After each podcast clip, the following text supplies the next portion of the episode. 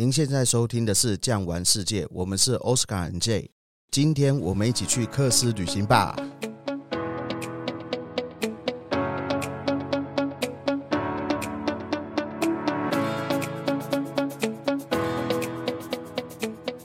我们既然已经讲到了这个钟乳石洞，那我们呢？哈，在斯洛文尼亚这边，我们还会去一个布雷德湖。这个叫阿尔卑斯山之瞳啊，这个好玩的一个地方就是哈，它的这个邻居克罗埃西亚有好几百个岛屿，然后斯洛维尼亚呢，它也有靠海，但是它只有一个地方叫做玫瑰港吧，是对，它没有海岛。那整个斯洛维尼亚只有一个岛屿，就是在布莱德湖正中心的湖心岛。是这个湖心岛当中啊，它是蛮有意思的。其实这个布雷德湖它的形成就是所谓的冰石湖。阿尔卑斯山的雪水融化之后，地球因为经过升温过程，它就形成了一个湖泊啊。湖泊当中就有一个小岛屿，这个岛屿啊，它上面盖了一个教堂哦。所以啊，在当地人呢，斯洛文尼亚其实他们都会怎么样到教堂当中去办婚礼。所以呢，您走上那个台阶啊，好，相传他们只要在结婚仪式当中，男生要抱着女生走上那个。背哦，好好，那个抱上去太喘了。公公主抱一下，是不是？才能象征什么？这个爱情长长久久。对，刚刚好九十九阶嘛，哈。对。哎，Jay，你要结婚了哈？是。那这个蜜月旅行哈，你逃不掉了，逃不掉，逃不掉，要背老婆上去了哈。哎，我跟我老婆就是在这个克罗埃西亚认识的，真的。对对。那那是在这个岛吗？差不多，差不多。所以这里来讲，哎，对我也是有蛮深的回忆。所以在这个克罗埃西亚当中啊。布雷德湖四周啊，还有一些很经典的这个饮食甜点哦。讲了那么久，大家应该比较想听一些吃的喝的，对不对？像我们这个布雷德湖旁边，它就有一个特别的奶油蛋糕，鲜奶油啊，对对对对，鲜奶油，然后加上上下层的这个千层酥皮，哇，还有个特殊的口感。其实就是在这边的旁边有个叫 Park Hotel 嘛，开始做出来的哦。所以在那边来说呢。这个甜点算是非常知名，很多朋友去吃都觉得，哎，台湾没有这样的搭配跟口感。而且像在欧洲其他地方吃蛋糕，我相信最有这个体会了哈，就是我们进去吃蛋糕有没有？然后他淋了一大堆有的没有的酱，那我们呢哈，在这个 Bled 这个地方吃的这个蛋糕呢，它没有这样稀稀糊糊的感觉，那它也不会太甜。是，不过我们既然到了这个欧洲嘛，哈，那我建议大家坐下来，花点时间喝一杯 espresso，有没有？再配一个蛋糕。其实我觉得啊，欧洲人他们就是有一点这个职人精神。我们除了现在常讲职人精神是什么呢？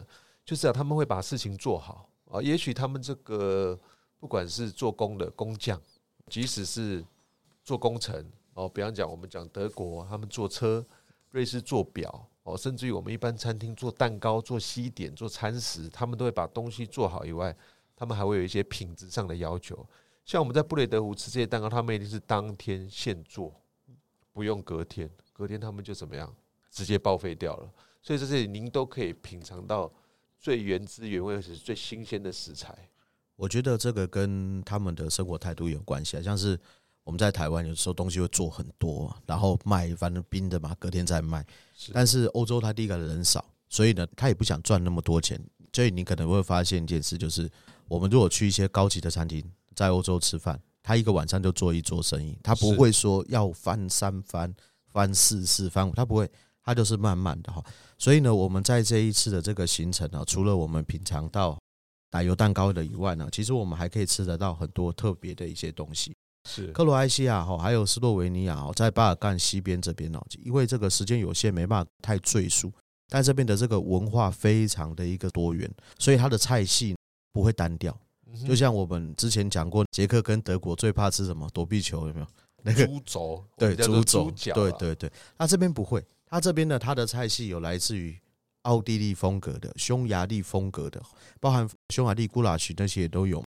那或者是来自于土耳其的一个风格，Kebab 的哈这个风格哦，或者是来自于威尼斯 Spaghetti 等等。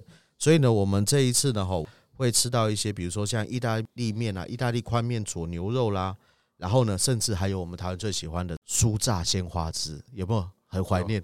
哎，很多在我们这边来说啊，因为它的饮食风格，我们刚刚之前提到了不同的民族种族来到这里，所以它有啊呈现很多元的方式。我认为啊，我们在欧洲旅游啊，我不知道这个奥斯卡是怎么认为。我觉得真的吃的很习惯，也吃的很好的，就是两个国家，一个克罗埃西亚，另外一个是西班牙。哦，这两个地方呢，吃的东西真的没话讲。我们台湾的朋友啊，常常出去饮食会觉得，哎，不太习惯。哦，很多生冷的东西。或是大块肉的东西，其实呢，在我们的克罗埃西亚，除了刚刚讲的这个海鲜以外，其实我们在路上哦，因为有陆路嘛，他们有一些不同的饮食的这个呈现方式。比方说，我们也会有炸花枝料理，哦，还有在这个科卡国家公园有安排牛排。哦，对，牛排的餐食，对对对。啊。除此之外啊，我们还会有意大利的风味，比方说像是披萨，或者是。到了山区有烤乳猪跟烤羊肉，我、哦、相信这个奥斯卡，对我最喜欢吃烤羊肉了，难怪你吃的白白胖胖的，吃烤乳猪也会白白胖 哦。所以在这里来说，他们有啊很多种不一样的这个风味哦，靠山吃山，靠海也有海鲜哦，甚至于我们有的餐食有海鲜拼盘哦，在皮卡这里还有海陆双拼。皮卡这个饮食，我就稍微补充一下，这个就是当地斯拉夫人最传统的一个饮食。怎么做呢？给大家一个概念：下面一个大铁盘，最下面呢，老式啊古法呢哈是烧炭火，是，然后呢再从上面呢哈盖一个铁罩子下来，然后呢你就在这个铁盘子上面哦，你可以放你要吃肉啦、吃海鲜啊等等，全部都放在上面，上面铁罩子盖下来，用焖熟的一种方式。还记得他这个，如果再加点米饭，有没有？这个是相当的一个好吃哈。所以我为什么会喜欢去这个克罗埃西亚？主要哈就是吃这个东西的时候比较习惯。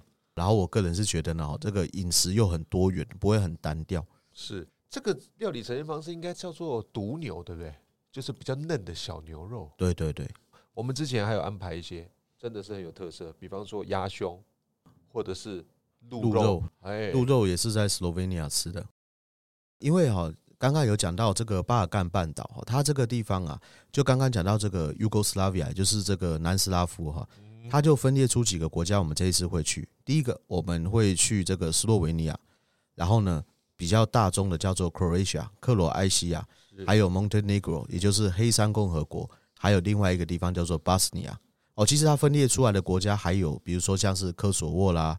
马其顿啦，这些地方还有 Serbia 塞尔维亚，所以哦，我们这次呢，其实没有办法把整个，也就是所谓的老的南斯拉夫全部走完。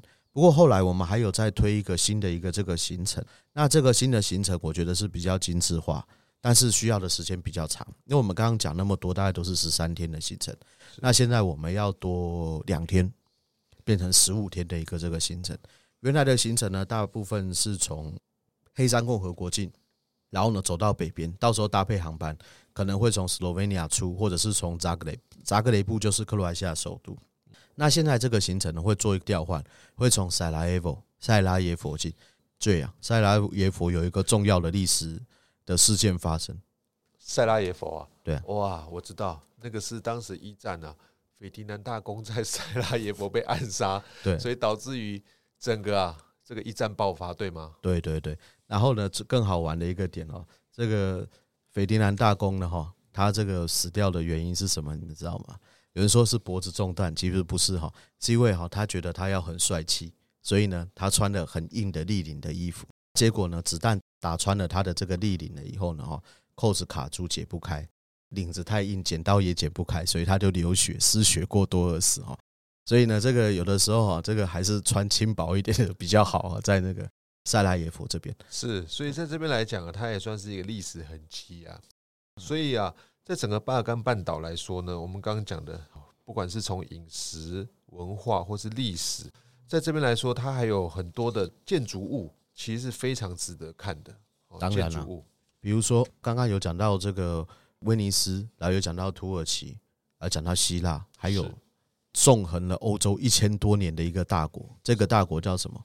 罗马。罗马帝国对，罗马帝国呢，也同样有留下几个这个遗迹。第一个遗迹呢，在这个诶，我们刚刚都没有讲到一个很重要的一个点，斯普利特，split 就是英文写是分裂了，但其实不是，它就是这个古罗马语叫做斯普利特。斯普利特呢，这边呢有一个皇帝，这个皇帝叫戴克里先。那这个戴克里先呢，他有很深的故事，而且呢，你们可能只知道罗马帝国最后变成东西罗马帝国，但是其实第一次分裂就是来自于戴克里先，而且戴克里先呢，他把罗马帝国分裂成四个部分：东南、东北、西南、西北。这个故事呢，如果说你们有机会呢参加我跟这个 J 的团，然后我们两个在车上再慢慢跟你们讲，这故事太长了。那除了看得到戴克里先的皇宫以外呢，另外一个地方在普拉，普拉看得到什么？罗马竞技场是，所以在当时的罗马帝国啊，诶，只要城市的形成，他们有这些城市的遗址，跟算是啊市民朋友活动的区域嘛，诶，就像我们现在盖这个大巨蛋，对，以前大巨蛋的原型就是所谓的罗马竞技场，他们有供这些，比方来说，像是市民集会、聚会、表演，当时的表演当然就是看一些，比方讲斗兽或者是武打。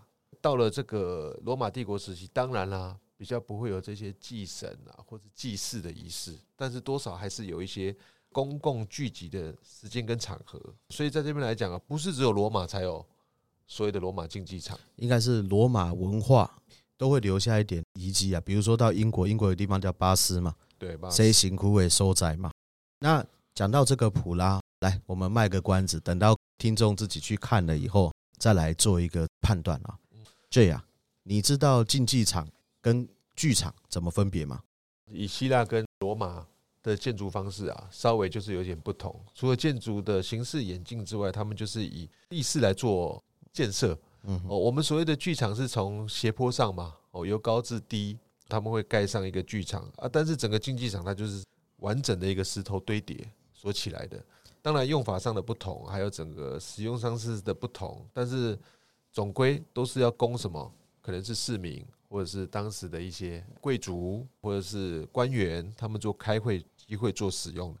这刚刚好讲的哦，这个是希腊式剧场跟罗马式剧场的一个差别。希腊式剧场，他们舞台背景后面呐，大部分不会密封，后面就是漂亮的海景、山景。那罗马式的剧场，它会整个密封起来。但是竞技场啊，也就是斗兽场跟剧场怎么分别哈？小弟呢，在这边跟大家做一下分享。等你们去普拉了以后呢，哈，自己呢去看一下什么叫剧场，什么叫竞技场。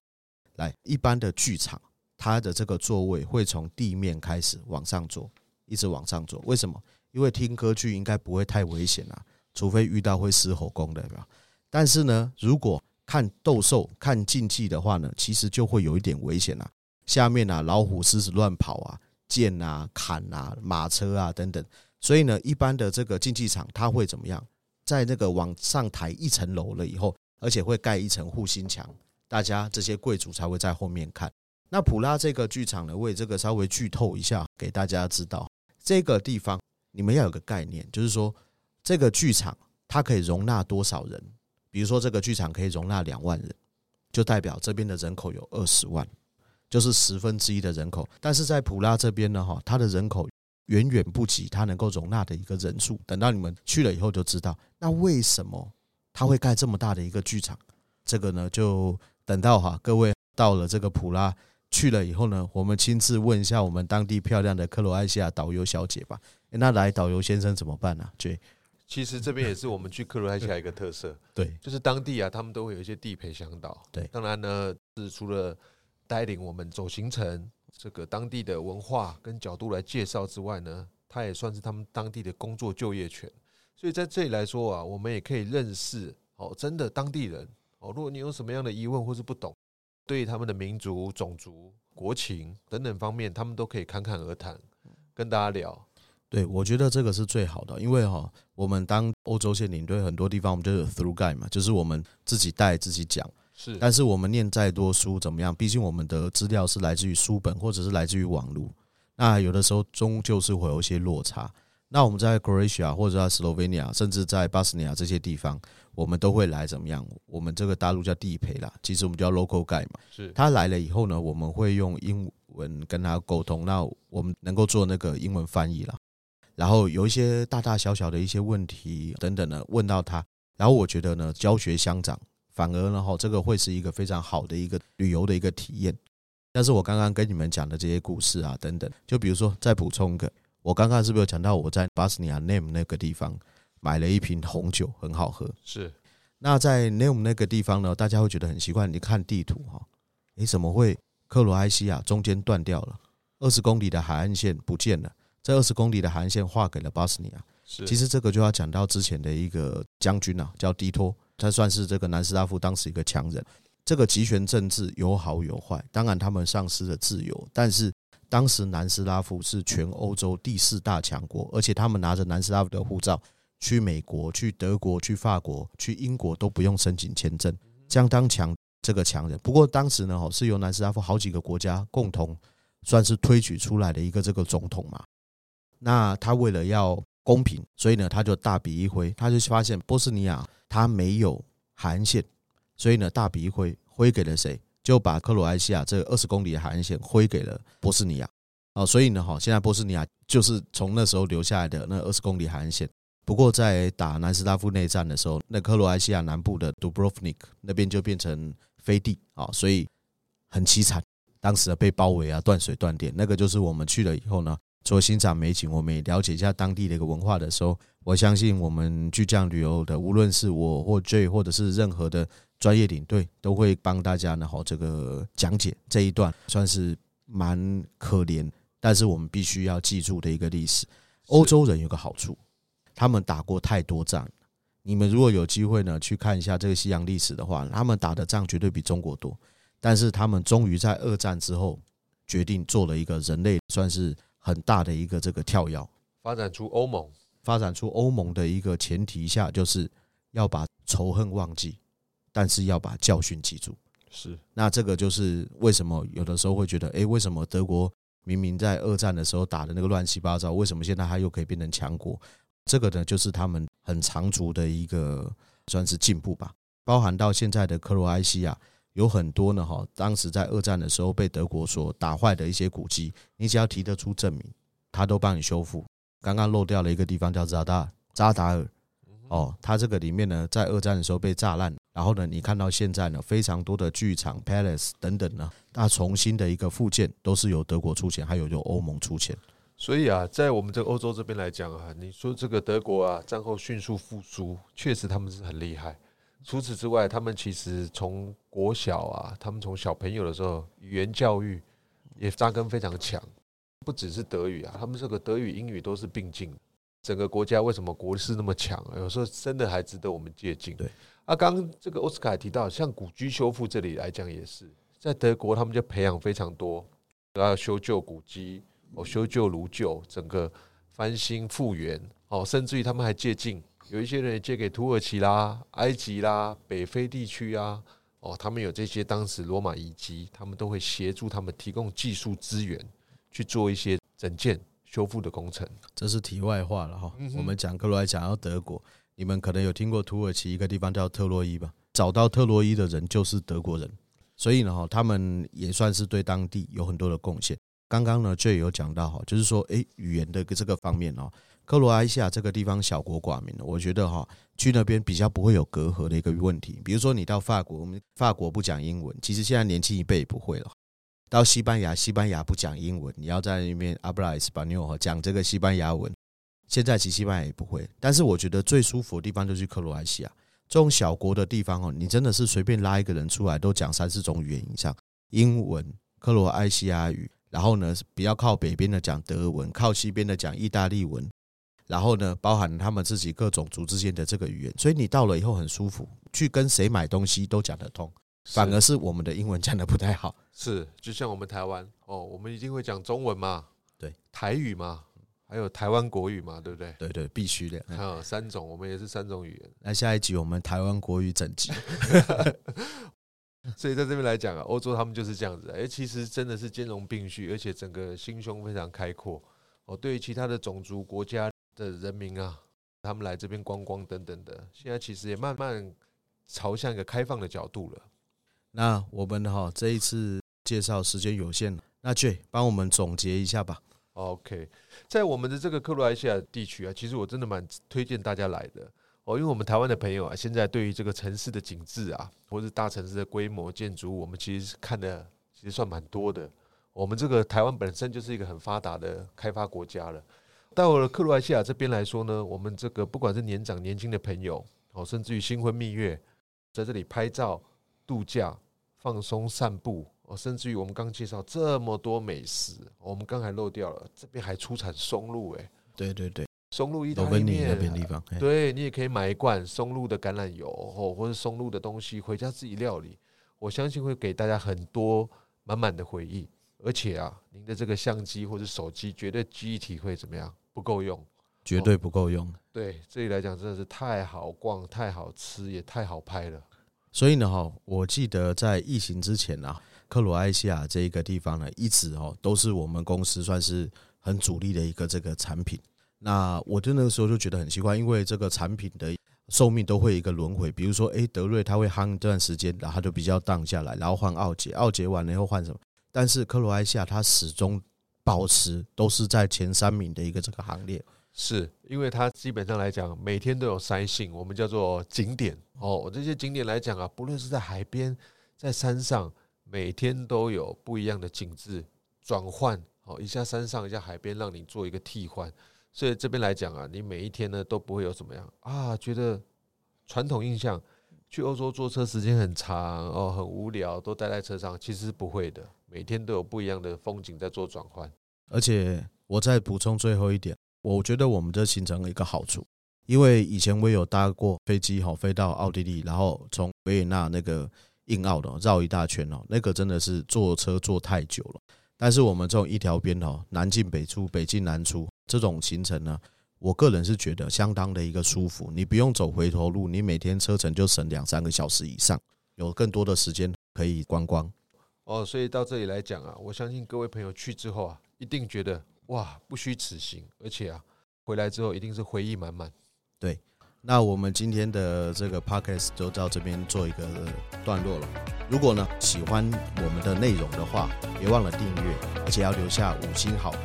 谢谢您的收听，我们下期再见，拜拜，拜拜。